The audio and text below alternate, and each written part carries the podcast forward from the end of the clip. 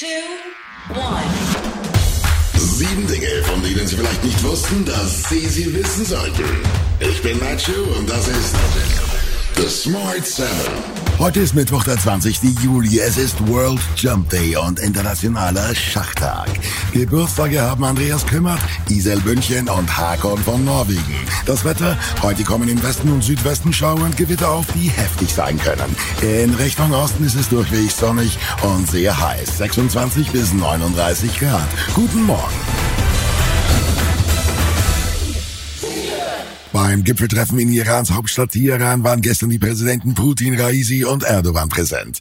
Hauptthema sollen die Gespräche über die Lage im Bürgerkriegsland Syrien sein.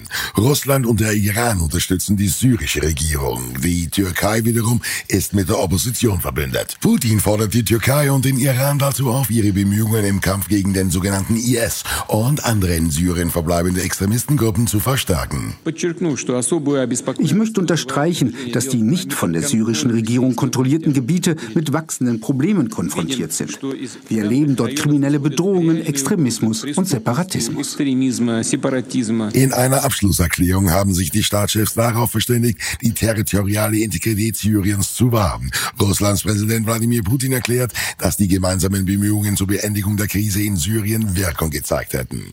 Für Putin war es die zweite Auslandsreise seit Beginn des Ukraine-Krieges. Der Besuch zielt auch darauf ab, die Beziehungen zu Teheran zu stärken, das eben ebenfalls von den strengen US-Sanktionen betroffen und ein potenzieller Militär- und Handelspartner ist. Putin hatte zuvor über die Auswirkungen der westlichen Sanktionen gesprochen. Wir werden in dem Bewusstsein, dass wir vor einer kolossalen Menge an Schwierigkeiten stehen, intensiv und kompetent nach neuen Lösungen suchen, die vorhandenen technologischen Reserven effektiv nutzen und heimische innovative Unternehmen entwickeln.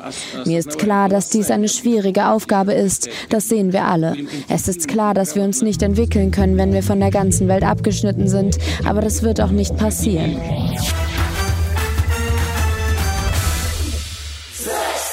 Die EU hat nach langer Verzögerung die Beitrittsverhandlungen mit Albanien und Nordmazedonien aufgenommen. Den beiden Balkanländern wird dabei der offizielle Verhandlungsrahmen vorgestellt.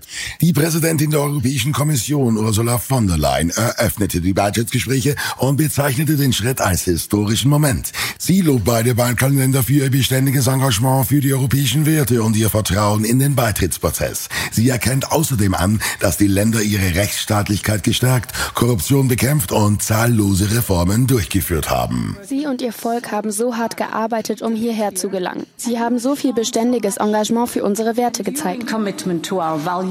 Sie haben Widerstandskraft bewiesen. Sie haben das Vertrauen in den Beitrittsprozess aufrechterhalten.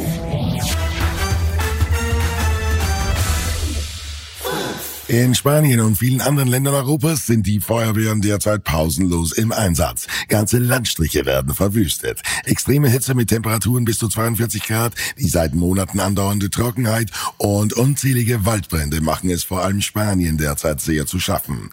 Die größten Probleme hat ein Feuer in der Gemeinde Ponte Vilomora, circa 50 Kilometer nördlich von Barcelona bereitet. Dort zerstörte das ausgebrochene Feuer nach Angaben der Behörden in nur sechs Stunden rund 1000 Hektar Wald. Die Anwohner sind beunruhigt.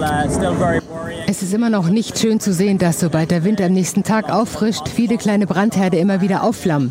Es ist nervenaufreibend, aber es ist wirklich gut zu sehen, dass die Fachleute an dem Fall dran sind. Aber auch besorgniserregend, dass ich gehört habe, dass den Hubschraubern an verschiedenen Stellen das Wasser ausgeht, um es aufzufangen oder zu verteilen. Die Ampelregierung will Cannabis legalisieren. Beim größten Cannabis-Branchentreff Europas, ICBC, gestern in Berlin, ist die Vorfreude groß. Teilnehmer machen dabei deutlich, dass sie mit großen Umsatzsprüngen durch die geplante Legalisierung von Cannabis in Deutschland rechnen. Eingeladen war auch der Bundesdrogenbeauftragte Burkhard Blinert.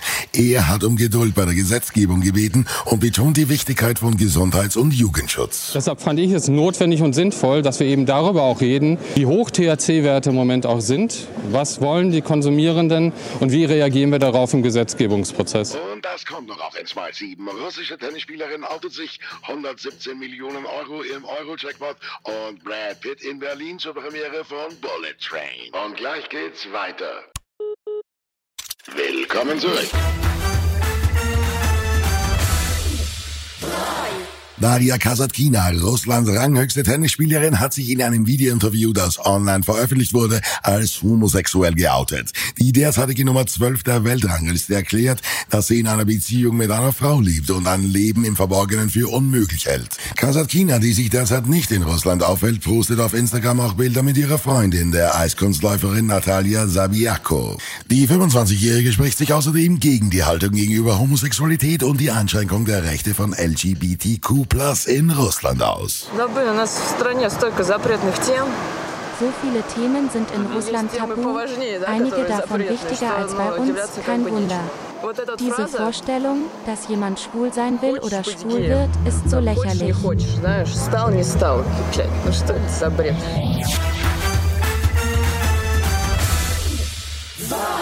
Im Euro-Jackpot sind 117 Millionen Euro. Noch nie hat es eine solch hohe Summe gegeben. Im Mai hat eine Tippgemeinschaft aus Nordrhein-Westfalen 110 Millionen Euro gewonnen. Sollte der Pot von den europäischen Lottospielern nicht geknackt werden, wird am kommenden Freitag bei der nächsten Ziehung die neue Obergrenze von 120 Millionen Euro erreicht, wie Westlotto mitteilt. Dreistellige Millionengewinne sind erst seit einigen Monaten möglich.